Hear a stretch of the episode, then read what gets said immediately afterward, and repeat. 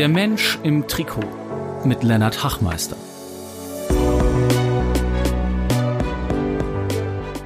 Herzlich willkommen zu einer neuen Folge von Der Mensch im Trikot mit Bernd Steinhage. Schön, dass du da bist, Bernd. Vielen Dank, dass du die Zeit nimmst. Ja, schön, um da zu sein. Danke, dass, dass du mich eingeladen hast. Ja, sehr gerne. Bernd, ich bin ehrlicherweise, und das muss ich jetzt wirklich ehrlicherweise sagen, auf euch schon mal aufmerksam geworden, vor gefühlt, nicht nur vor gefühlt, sondern vor zehn Jahren, als ich nach meinem Abitur ähm, raus wollte in die Welt. Und ähm, ich habe bei 96 gespielt, so ein bisschen ne, als Kontext, ähm, war Fußball begeistert und so weiter. Und habe mir damals überlegt, okay, was kann ich machen, was irgendwie ähm, ja einen Mehrwert bietet für andere Menschen, was meine Liebe irgendwie auch paart mit Fußball und irgendwie auch ein bisschen Abenteuer mit sich bringt. Und damals habe ich wirklich, vor zehn Jahren war das, glaube ich, äh, nee, vor zehn Jahren, acht Jahren oder sechs Jahren, also auf jeden Fall schon vor ein paar Jahren, ne? Bin ich auf euch gestoßen, auf die Young Bafana Soccer Academy und habe gesehen, dass ihr immer sozusagen ähm, so Praktikanten, Volontäre und Co. Ähm, mit immer habt bei euch im Verein oder in der Akademie. Und damals bin ich zum ersten Mal auf euch aufmerksam geworden und ähm, dann habe ich euch so ein bisschen aus dem Auge verloren, habe mich damals auch beworben, habe mit einem von euch auch gesprochen gehabt, aber es hat nicht geklappt vom Zeitraum her. Und ähm, bin aber total begeistert gewesen, damals wie heute, von der ganzen Sache, die ihr da macht, die du aufgezogen hast. Und ähm, daher so ein bisschen vielleicht der Einstieg von meiner Seite aus, wie ich auf dich zu, äh, zugekommen bin oder aufmerksam geworden bin, Bernd. Von daher jetzt ähm, gerne mal zu dir, zu deiner Person ein paar Worte, dass die Zuhörer dich kennenlernen, ähm, wer du bist, was du machst und ja, warum wir vielleicht heute über, auch über die Young Bafana sprechen. Interessant, das wusste ich gar nicht, dass du wir existieren ja erst seit zehn Jahren. Also da kennst du uns quasi vom Beginn schon. Ich kann ja mal raussuchen, mit wem ich gesprochen habe. Ähm, mach ich mal parallel. Aber du stellst jetzt mal vor. Ja, interessant zu wissen, weil da waren wir noch viel kleiner. Also Lennart, um deine Frage zu beantworten, ja, ich bin der Bernd Steinhage, gebürtiger Südafrikaner. Ähm, hier in Somerset West, wo Young Bafana jetzt auch ist, ist mein Zuhause. Hier bin ich geboren, hier bin ich aufgewachsen und bin dann mit 18 nach Berlin. Ähm, Eltern kommen beide aus Namibia, aber haben deutsche Vorfahren habe dann in Berlin studiert, ein bisschen Fußball gespielt bei TB Tennis Borussia. War eine ganz schöne Zeit, abgesehen vom kalten Wetter, mega Stadt. Ähm, ich kannte Deutschland eigentlich so gut wie gar nicht, war einmal als Kind da. Zum Glück konnte ich die Sprache, weil wir zu Hause Deutsch sprechen, das hilft immer ähm, ein bisschen. Und durch Fußball, weißt du ja selber, lernt man schnell Leute kennen und Freunde und dann fühlt man sich halt wohler, ne? als wenn man jetzt alleine irgendwo in einer neuen Stadt beginnen muss. Ja, habe dann studiert, ähm, internationale Betriebswirtschaftslehre, habe ein Auslandssemester in Spanien gemacht, habe Spanisch gelernt, bin dann zurück nach Berlin, habe noch ein Jahr gespielt bei TB. In dem Jahr sind wir auch aufgestiegen in die damals neu gegründete dritte Bundesliga, habe aber dann entschieden, ins Ausland zu gehen und habe mich beim BMZ für ein Praktikum in Nicaragua beworben. Äh, ich kannte das Land gar nicht. Ich musste es erst googeln. Ich saß auf der Arbeit und dachte, Nicaragua hört sich an wie ein Abenteuer. Sandinistische Bewegung. Ja, habe mich dann beworben, ähm, war erfolgreich und bin dann für ein Jahr durch ein Programm vom BMZ, das nennt sich Weltwärts, nach Nicaragua und habe da für so eine Art Städtepartnerschaft mit Berlin-Kreuzberg in einem kleinen Dorf gearbeitet und habe Sport mit Kindern an den Schulen täglich gemacht und bin dann nach dem Jahr in Nicaragua zurück nach Somerset West und habe mit Young Bafana angefangen, allerdings ohne irgendwelche Ziele, ohne irgendwelche Objektive, ohne einfach Fußball trainiert an einer Schule mit acht Kindern aus, aus Spaß, Hobby. Das war 2010, Anfang 2010. Krass. Ja, so. und so, Lennart, das ist, ähm, ist das Ganze halt dann ziemlich schnell und drastisch gewachsen, aber es, es war nicht einfach und es war nie geplant. Aber Bernd, also von, ähm, von weltwärts hin zu, ich gründe mal einen Verein, ich meine, das ist noch ein Riesensprung, oder nicht? Weil ich meine, einen Verein zu gründen, jeder weiß, der sowas mal gemacht hat, der weiß, dass das nicht irgendwie, also auch gerade über die Zeit hinweg jetzt. Ich meine, einen Verein zu gründen und einen Verein auf dem Leben zu halten, das sind zwei verschiedene Paar Schuhe. Ähm, wie wie kam es dazu? Weil ich meine, das ist ja schon irgendwie eine verrückte Idee. Also ich liebe verrückte Ideen, ne? Aber ich meine, das ist schon sehr verrückt. Ja, ja, du sagst es. Ähm einen Verein zu gründen, aber dann wirklich nachhaltig zu machen, das ist nochmal eine andere Sache. Und Nachhaltigkeit ist immer bei uns ein wichtig. Kein Verein gründen. Ich wollte einfach Schulkindern, die hier nicht Fußball als Sportart haben, Fußball anbieten können. Und die Schulleiter haben alle gesagt, machen wir nicht. Die spielen nur Rugby und Hockey und Cricket. Und das war auch nicht einfach, bis ich dann zum Schulleiter gegangen bin von der Grundschule, wo ich selber war. Und es war noch der gleiche Schulleiter. Und mit der WM kurz vor der Tür in Südafrika 2010 hat er natürlich auch von den Eltern viel Druck bekommen und die Kinder wollten Fußball spielen. Und da hat er mich reingerufen und hat gesagt, Bernd, okay, lass uns das doch machen. Du darfst zweimal pro Woche nachmittags von 17 bis 18 Uhr darfst du Fußball unterrichten, ist aber kein offizieller Schulsport. Und so hat das Ganze dann begonnen. Peu à peu, das waren acht Kinder. Und ja, nach der WM waren es allem 80. Und dann muss man sich halt überlegen, wie man das Ganze dann ja, führt und wo die Finanzen herkommen, weil die Kinder nicht bezahlen. Und das muss man ja alles irgendwie finanzieren. Mit Trikots, mit Busfahrten, mit, wir haben den Jungs auch Brote gegeben nach dem Essen. Die haben keine Schuhe gehabt. Die sind zu Fuß, zehn Kilometer barfuß von dem Township bis zur Schule gelaufen, um Fußballtraining zu bekommen. Da hatten wir noch gar keine Spiele. Das war ja, ja, das war eine Leidenschaft. Das war nichts super strukturiertes, außer das Training. Also wir waren in keiner Liga. Ähm, die Jungs waren nicht angemeldet mit Spielerkarten. Das hat sich dann erst über die Jahre ergeben. Wir hatten auch nur eine Altersgruppe am Anfang und peu à peu hat sich das dann weiterentwickelt. Ja, zu dem, was es jetzt ist.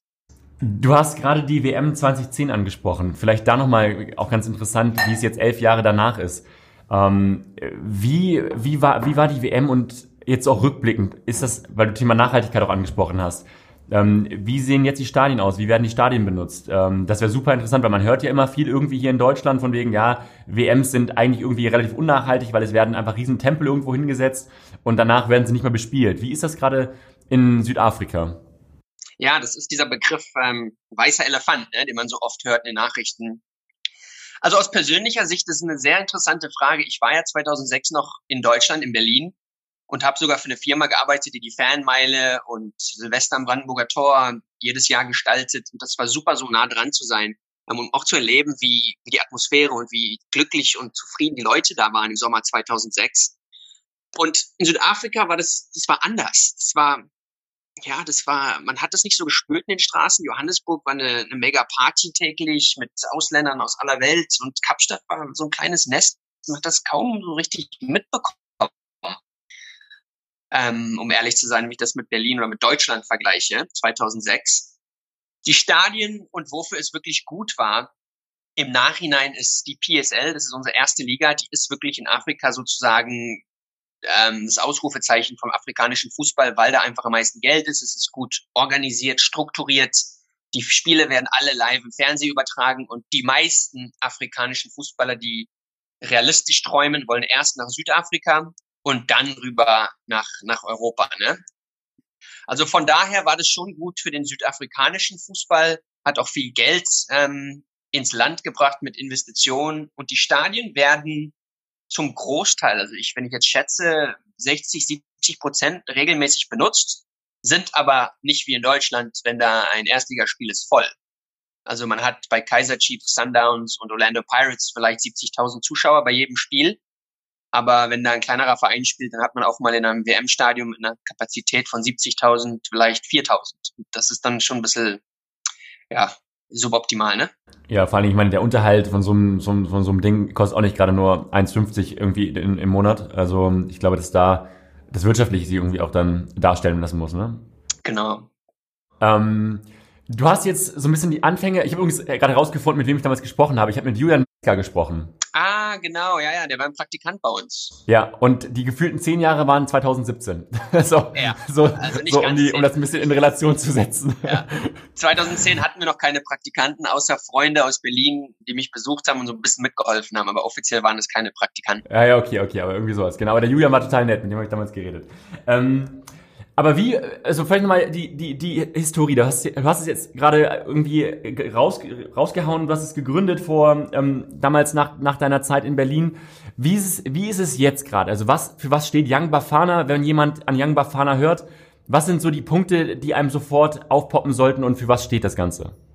Die Punkte und um das zusammenzufassen, wir versuchen Kinder von historisch unterprivilegierten Hintergründen, sprich sozialen ähm, ja, sozialen Kreisen ganzheitlich weiterzuentwickeln durch den Fußball und Bildung.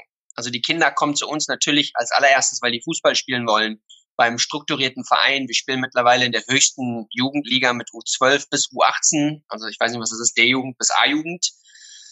Ähm, hat sich auch einfach als logische Konsequenz von unserer Arbeit so entwickelt.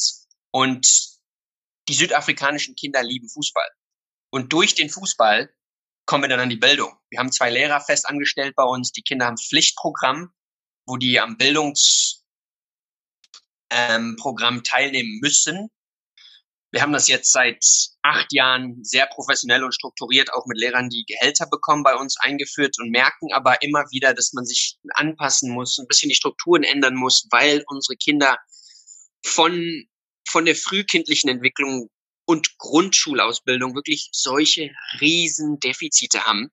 Und wir haben jetzt gemerkt, dass wir diese Defizite nicht alle nachholen können. Das, jedes Kind ist unterschiedlich. Und wenn man nicht fließend Englisch spricht, aber es wird erwartet, dass man seinen, seinen Sekundarschulabschluss hier auf Englisch ähm, besteht, dann, dann ist für mich ein großes Fragezeichen. Und das versuchen wir durch Fußball und Bildung so gut es geht, diese Defizite zu reduzieren bei unseren Kindern, was, was nicht immer einfach ist. Ne? Ja, glaube ich sofort. Ähm, du hast jetzt ein bisschen angesprochen, ähm, vielleicht auch die Unterschiede der deiner Kids, die bei euch spielen und vielleicht hier den deutschen ähm, Jugendlichen, die hier im Verein spielen. Wie ist da, also wenn man mal wirklich ein paar Stufen nochmal runtergeht oder einfach, wie wachsen die Kinder auf oder die Jugendlichen bei euch ähm, in Südafrika? Also wo ist da der Unterschied zu einem deutschen 13-, 12-Jährigen, der bei uns im Fußballverein äh, spielt? Also vielleicht so ein bisschen der Alltag. Ähm, wie, wie sind die drauf? Ähm, oder gibt es eine Schulpflicht? Also sind alles so Fragen, wo ich mich gerade so total irgendwie frage, okay, das sind total die hirnrissigen Fragen, weil die wahrscheinlich total normal sind für dich. Aber ähm, kannst du mal ein bisschen so den Unterschied zwischen einem 13-jährigen Deutschen und einem 13-jährigen ähm, bei dir aus dem, aus dem Verein ähm, so ein bisschen beschreiben? Ja, wie die drauf sind, ich, ich bekomme Gänsehaut ne, bei dieser Frage, weil ist, ich, ich bin ja hier geboren und aufgewachsen und habe selber in den Townships gespielt und, und war eigentlich immer in ganz anderen sozialen Kreisen als, als meine Freunde.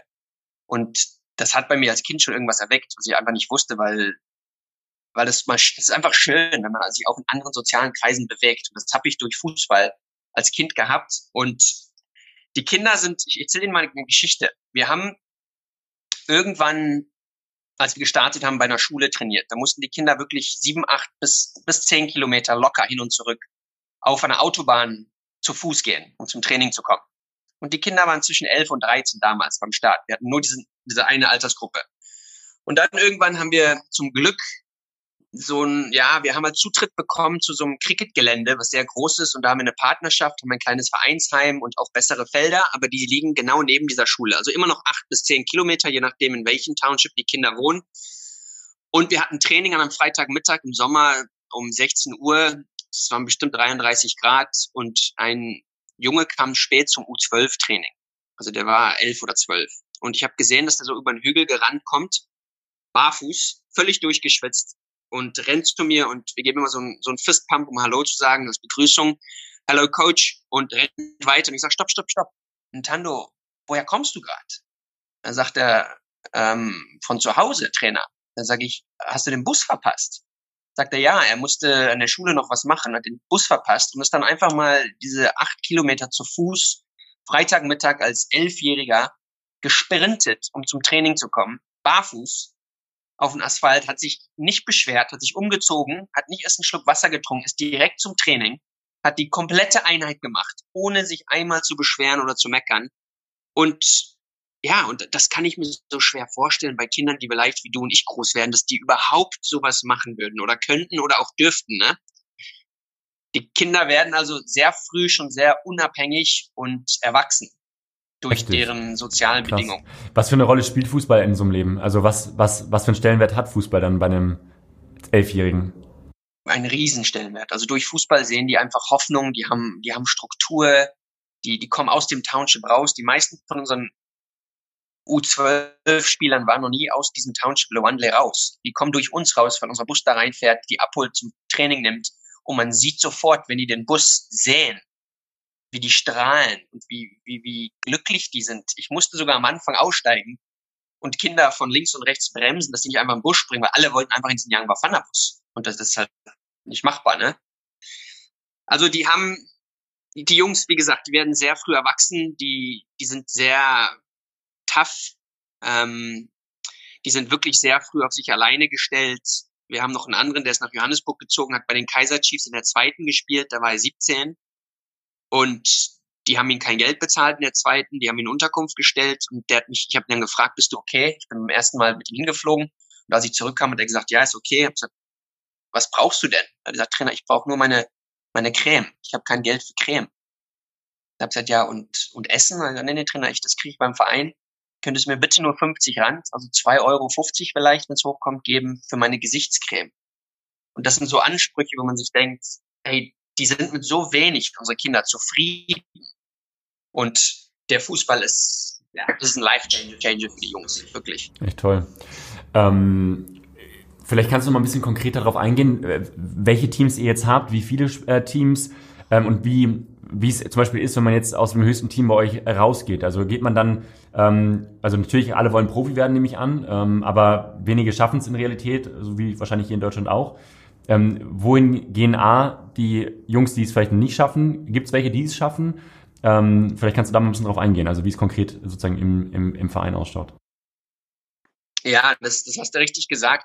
Die wollen alle Profis werden. Allerdings versuchen wir denen das so gut es geht vom Anfang, also von der U12, wo die Jüngsten bei uns kommen, also die sind dann zehn oder elf, bis zur U18. Das sind vier Leistungsmannschaften, die wir haben. Und dann haben wir noch Mannschaften, die sind nicht leistungsbezogen, von U6 bis U12. Also die Kinder sind fünf bis elf, zwölf. Ähm, und wir versuchen denen das wirklich vom Anfang an ganz deutlich zu erklären, dass die einen Plan A eigentlich haben sollten und das ist nicht Profifußballer. Und wenn die so überzeugt davon sind, was die meistens bis zum Alter 14, 15 sind, dann sollen sie einen Plan B haben. Und da kommt immer Arzt, Ingenieur, äh, Polizist, und wir sagen denen halt, dass, dass die Realität anders aussieht. Und das fangen die an zu verstehen mit 14, 15, 16, wenn sie merken, die sind auf einmal nicht mehr die Besten und verlieren auch mal zwei, drei Spiele oder gewinnen nicht unbedingt jedes Turnier. Und man sieht dann auch, dass wenn man, wenn man die fragt, und habt ihr euch überlegt, was ihr werden wollt, wenn ihr nicht Profifußballer werdet, dass die meisten sich dann tatsächlich Gedanken machen ähm, auf eine andere Laufbahn oder Karriere und die wenigen, die es schaffen, bei uns sind es zwei mittlerweile mit Profiverträgen, haben aber auch erst eine Mannschaft gehabt, die quasi den Durchlauf gemacht hat. Die nächste wird ähm, bei der U18 fertig sein, weil die spielen jetzt das zweite Jahr U18. Wir versuchen so gut es geht, denen zu helfen mit dem Schulabschluss, dass die dann wirklich entweder eine Ausbildung machen können oder zur Universität, was leider bei den wenigsten der Fall ist. Ähm, ja, damit die sich irgendwie einen Beruf erlernen können und aus diesem sozial schwachen Kreis vielleicht rauskommen können. Gibt es die Möglichkeit oder habt ihr da auch irgendwelche Ideen oder schon mal auch Aktionen gehabt, dass ihr sozusagen diesen, diesen, diese Verbindung nach Deutschland hergestellt habt und wirklich sozusagen so eine Art, ich weiß nicht genau, aber also einfach eine direkte Verbindung. Also es gibt ja auch in Deutschland genug Ausbildungsmöglichkeiten für eure Kids. Ähm, ich meine, hier ist, was du gerade gesagt hast, dieses Thema Dankbarkeit, acht Kilometer, neun Kilometer zum Training zu laufen. Äh, da würden alle jetzt lachen, äh, sagen, geht nicht, ich habe mein iPhone in der rechten Hand und ich muss noch 20 TikTok-Videos schauen und äh, ich laufe sicherlich nicht zum Training. Äh, fahr mich bitte. Also dieses Thema Dankbarkeit und irgendwie ge geerdet zu sein oder sowas fehlt ja, ich glaube schon uns, also ich kann mich da auch nur einnehmen. Also ich würde jetzt, ich bin da auch, glaube ich, sehr privilegiert oder alle wir in der westlichen Welt, glaube ich, ne? Aber ich meine, ganz in, in frühem Alter, gerade mit Social Media und Co., ist, glaube ich, das ganze Thema äh, ne, was machen für Erfolg oder einfach ähm, dankbar sein für die kleinen Dinge, ist, glaube ich, komplett abhanden bekommen. Also von daher glaube ich einfach, dass die Werte, die dort gelebt werden oder einfach von, von, von der Geburt an drin sind, hier total fehlen und vielleicht auch wertvoll wären, hier wieder reinzubekommen. Ne? Also von daher gibt es da Gedankengänge, irgendwie ähm, eure Kids noch mehr in Deutschland zu integrieren oder Verbindungen oder Brücken aufzubauen? Auf jeden Fall. Ähm, Frage ist halt, wie man sowas umsetzt. Wir haben wir haben in Deutschland sogar einen angemeldeten EV, was schon mal hilft, da wir in Deutschland wirklich äh, eine Organisation auch sind und einen Vorstand haben und viele Praktikanten und ein ziemlich großes Netzwerk auch mit, mit ein paar Botschaftern, die so ein bisschen für uns ähm, marketingmäßig unter den Arm greifen und das hilft. Wie man aber sowas mit, mit Ausbildungsstätten macht, ist immer schwierig wegen der Sprache A und den, den kulturellen Hintergrund. Es ist sehr schwer für jemand, der, der wirklich im Township aufwächst, rauszugehen und dann in, in ein kaltes Land, so und kalt meine ich jetzt nicht nur mit dem Wetter, aber auch die Menschen. Es ist eher so jeder für sich in Europa. Hier ist alles sehr sozial und immer Familien und Freunde und es ist laut und alles ist auf den Straßen gemeinsam. Aber nichtsdestotrotz wäre ein guter Start für uns und das wollen wir auch anfangen zu machen. Sprich, hätten es schon gemacht, wenn es ja nicht diese Pandemie gerade geben würde. Wir wären mit einer Mannschaft letztes Jahr nach Österreich und Deutschland gekommen Und idealerweise würde man sowas jedes Jahr machen, dass man eine Mannschaft schickt, einfach, dass die Kinder mal sehen in Deutschland und in Österreich, wie der Alltag so aussieht, dass die dort mit, mit ähm, anderen Mannschaften sich integrieren, mal reden, dass man vielleicht auch eine Aus Ausbildungsstätte besucht und eine, eine geführte Tour machen kann. Und dann auch aus Europamannschaften zu uns bringt. Einfach, dass die Kinder diese Integration und diesen Kontakt zueinander haben, was vielleicht ganz andere Gedanken reizt, die unsere Kinder nicht haben würden, wenn die solche Erfahrungen oder Kontakte mit, mit Europäern nicht hätten. Und das ist ein Ziel von uns, um sowas vielleicht jedes Jahr einmal zu machen und zu sagen, wir bringen eine Mannschaft mit 20 Spielern, äh, die spielen an einem Turnier oder ein paar Freundschaftsspiele, man kann eine Stadiontour machen, eine Ausbildungsstätte und die Kinder haben hoffentlich dann danach neue Freunde und eine ganz andere Sichtweise über die Welt, Europäer, weil wir sowas gemacht haben bei der WM. Wir haben zwei Jungs mitgenommen nach Russland und wir haben gemerkt, wie diese beiden, als die zurückkamen, wie die sich verändert haben, weil die Chilen, Kinder aus Asien, Kinder aus Russland, Kinder aus Norwegen kennengelernt mhm. haben. Und das hat, hat deren Köpfe einfach und Perspektive komplett geöffnet. Oh, cool. Und wenn man so eine Partnerschaft finden könnte, wo man sagt, das machen wir jedes Jahr und geben halt nur diesen 20 Kindern die Möglichkeit, ähm, die, die Gastfamilien und Mannschaften, die lernen ja auch, das ist ja immer miteinander. Ne? Das geht ja nicht nur um unsere Kinder, sondern die Kinder drüben lernen auch von unseren Jungs und man lernt gegenseitig voneinander. Ja, sehr inspirierend. Ähm, vor allen Dingen auch der andere Weg, also andersherum. Ne? Also ich habe es ja schon ein bisschen angesprochen vorhin, dass ich eh schon mal den Gedanken hatte, irgendwie, also ich bin da vielleicht auch ein bisschen abenteuerlich unterwegs, aber ich glaube auch der, der, der, der Austausch von, von, also für Leute, die offen dafür sind, ne? also auch für Fußballer. Ich glaube, es muss vollkommen cool sein, ein Feriencamp oder eine Fußballschule oder irgend so einen Mixed-Team zu machen oder so und dann irgendwie vielleicht auch ähm, bei euch zu sein. Ich glaube, das, muss ja genauso wertvoll sein für Leute, die hier offen sind dafür. Und ich glaube schon noch, dass viele natürlich viel in dieser Social Media Bubble und überhaupt und ne, aber ich glaube, viele sind auch immer mehr dafür, okay, lass uns was an, Neues anschauen, lass uns gucken, was gibt's denn außerdem? Und ich meine, der Fußball verbindet halt, ne? Ein Ball verbindet, das war immer der Spruch vom NFV ja. hier. Und ich glaube, man muss, muss nicht selbe Sprache sprechen, wenn man bei euch wäre. Ne? Also ich glaube, allein kicken, Training mitmachen, danach hast du irgendwie halt äh, ja, elf neue Freunde, würde ich sagen. Ne? Genau, genau. Und wir sehen das auch bei den Praktikanten, die kommen. Wenn da mal Jüngere kommen mit 18, 19 und sechs Monate bei uns ähm, waren und die Verantwortung, die sie bekommen, die Integration, wie sich sprachlich die, die Praktikanten verbessern. Man sieht wirklich einfach, wie die Menschen, die als Praktikanten oder auch Austauschschüler, die wir haben, wie die wachsen als Mensch in so einer kurzen Zeit, Anführungsstrichen. Und wir hatten sogar 2018 im Oktober einen deutschen Fußballverband, der mit einer U16 kommen wollte. Und das war alles unter Dach und Fach. Und die haben dann wirklich eine Woche vorher abgesagt und gesagt, die haben, die haben die finanziellen Mittel nicht bekommen. Und das war für uns mega enttäuschend, weil wir bereits alles gebucht hatten vor Ort. Wir hatten alles geplant mit Kulturprogrammen zu Robin Island. Und, und genau sowas wäre ein absolut logischer nächster Schritt für uns, dass wir mit irgendeinem Verein oder Organisation, dass man sagt, lass uns regelmäßig so eine Art Austausch machen. Ja. Also sowas lernt man nicht in einem Buch und sowas lernt man auch nicht im Fernsehen. Das ist einfach durch den menschlichen Kontakt und Fußball in diesem Sinne, dass man das ja, machen kann. So, wer sich jetzt seit Anfang an dieses Gesprächs gedacht hat, wie kann ich mit Bernd in Kontakt kommen, was kann ich dann überhaupt machen, der hat jetzt die Möglichkeit, in die Shownotes zu gehen und Bernd zu kontaktieren. ähm, Genau. Du Bernd, du hast auch auf der Webseite stehen, dass ihr logischerweise für eure Spieler, also für die drei Performance-Teams, zusätzliche Schul- und Bildungsprogramme anbietet. Ähm, und da steht, und das ist mir jetzt gerade aufgefallen, das Thema Life Skills Workshops. Was ist das und wie seid ihr darauf gekommen? Also das ist, das hat sich auch als logische Konsequenz ergeben, indem ich am Anfang gemerkt habe, dass unsere Jungs Kleinigkeiten mit Werten ganz anders beigebracht werden als wir. Und und ich halt einfach den Kindern eine bessere Chance geben wollte im Berufsleben, falls sie sich mal in der westlichen Welt integrieren wollen, durch zum Beispiel jemanden in die Augen schauen, wenn man sich unterhält.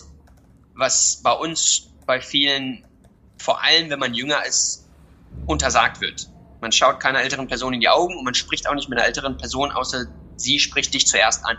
Ja, ehrlich? Und da haben wir, haben wir halt von Profisportlern bis auf Psychologen bekommen, die reinkamen und mit den Kindern wöchentliche Workshops gemacht haben, um einfach mal so einen Austausch zu machen. Was macht ihr? Was ist ähm, bei euch zu Hause normal? Was ist bei uns normal? Lass uns doch mal ein bisschen voneinander lernen. Und das macht einen riesen Unterschied.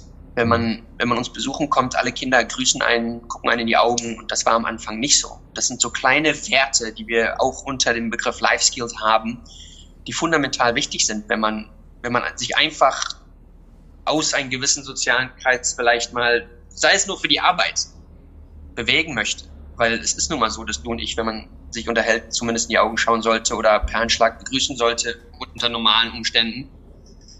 Ja, und das machen wir unter Life Skills. Ähm, wir machen auch Ausflüge zum Aquarium. Wir nehmen die Jungs an Strand. Ähm, wir gehen manchmal die Berge hoch und zeigen denen die Blumen und die Sichten von oben und wieso die die Natur aufpassen sollten und nicht einfach überall Papiere hinschmeißen sollen, was in den Townships hier leider ganz normal ist.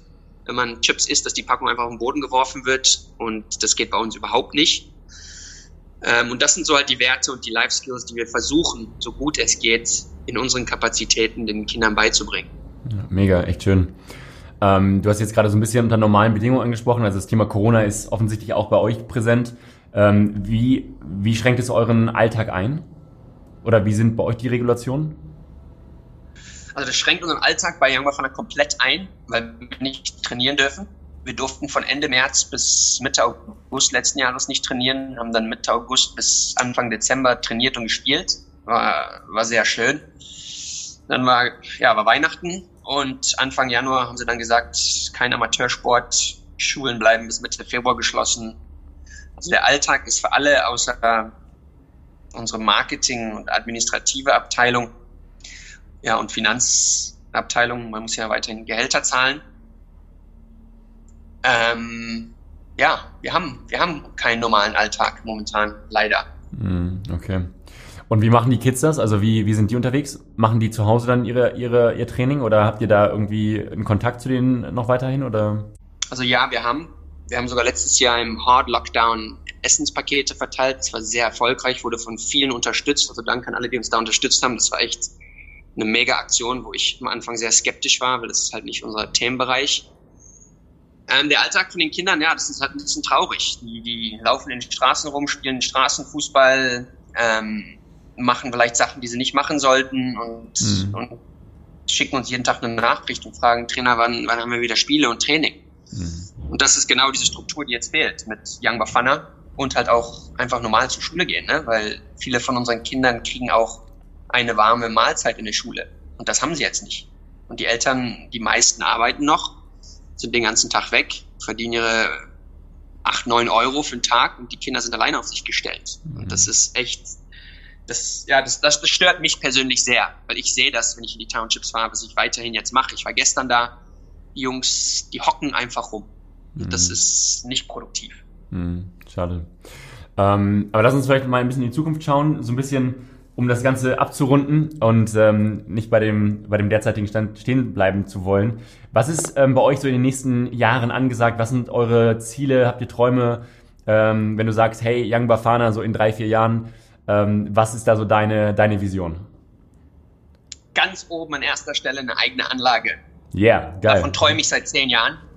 Das war eigentlich, ich war in Brasilien im Urlaub, als ich in Nicaragua ein Praktikum gemacht habe und war mit einem Freund joggen und habe eine richtig schöne Sportanlage gesehen mit Volleyballnetzen, Fußballfelder und hab, da bin ich stehen geblieben, habe gesagt, das möchte ich in Südafrika für, für Kinder, die die Möglichkeiten oder Zugang zu solchen Plätzen nicht haben, errichten. Und ich weiß es bestimmt selber, wenn man, wenn man irgendwo Sportfelder teilt, dann hat man halt nicht immer selber Entscheidungsmacht und muss, muss manchmal samstags sein Spiel verlegen, weil da ein Cricket-Match ist oder Hockey oder da laufen Leute mit den Hunden auf dem Fußballplatz. Suboptimal, vor allem für uns, wenn wir jetzt mit den Leistungsmannschaften auf dem höchsten Niveau spielen. Also die eigene Anlage ist ein Traum und wir standen, Lennart, wirklich letzte Woche ein Meter davon entfernt. Wir müssten nur den letzten Schritt machen und dann hat der, was ist ein Landlord? Ein das Land gehört. Ähm, Vermieter. Ja, der Vermieter. Der hat, hat dann einen 30-seitigen ähm, Vertrag von uns bekommen für, für einen 20-jährigen Leasevertrag. Also wir hätten quasi das Recht bekommen, um für 20 Jahre dieses Grundstück zu benutzen, hätten mit unseren Finanzen anderthalb Plätze gebaut mit einem kleinen Vereinsheim und dann hätten wir unser eigenes Zuhause gehabt, weil wir uns einfach nicht leisten können, ähm, unser eigenes Land zu kaufen und dann noch zu bauen. Das, das spricht man von Summen, das ist für uns ja fast unmöglich. Also ja, die eigene Anlage ist ein absoluter Traum. Das, ich weiß gar nicht, was ich dann machen würde, wenn wir das irgendwann haben. Klar, die Nachhaltigkeit, aber das haben wir jetzt mittlerweile. Und wenn wir die eigene Anlage haben, vielleicht, dass man Richtung Bildung noch mehr macht, ne? dass man da einen schönen Klassenraum hinbaut, wo die Jungs dann auch quasi so ein Safe-Hub haben, wo die, wenn die nicht Training haben, sich einfach an ein Tablet oder einen Computer setzen können, ein bisschen googeln, einfach ein bisschen mal frei schauen, was so in der Welt passiert. Ähm, dass die halt abgesehen vom Fußball Zugang zum Internet haben, in einem sicheren Raum und ja, einfach mal Kinder sein können und so ein bisschen forschen, je nachdem, was die interessiert. Ja, das, das ist so der ultimative Traum momentan. Echt toll, schön. Ähm, letzte Frage.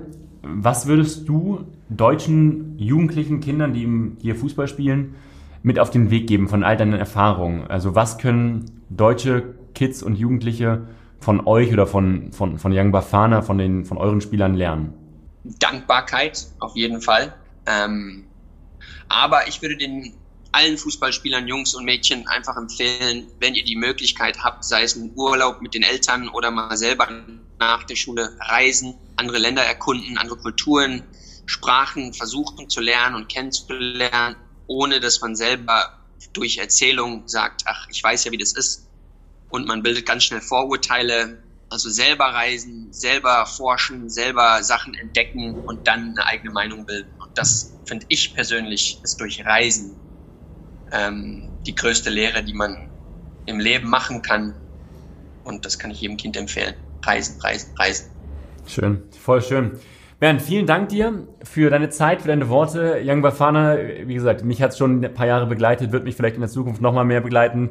Also ich finde das Projekt unglaublich toll, sehr unterstützenswert. Ich glaube, jeder, der sagt, hey, ich möchte da Bernd und Young Bafana jetzt auch noch mehr unter die Arme greifen, ich glaube, da geht man einfach auf youngbafana.com auf Instagram oder sonst wo findet man die eine oder andere Möglichkeit, auf jeden Fall mitzumachen. Sei es durch eine Spende, sei es durch eine Idee, durch eine Partnerschaft. Ich glaube, da gibt es ganz, ganz viele Anknüpfungspunkte, wo Bernd sich, glaube ich, kaum ähm, verwehren wird und sagt, nee, will ich nicht. Ähm, von daher, ich glaube, da kann jeder in die Shownotes reinschauen. Da sind alles Links, äh, die Kontaktdaten und bitte einfach, äh, das sage ich jetzt einfach mal in deinen Worten, Bernd, ähm, ruhig äh, frei, sich, sich frei zu fühlen, dich zu kontaktieren. Ne?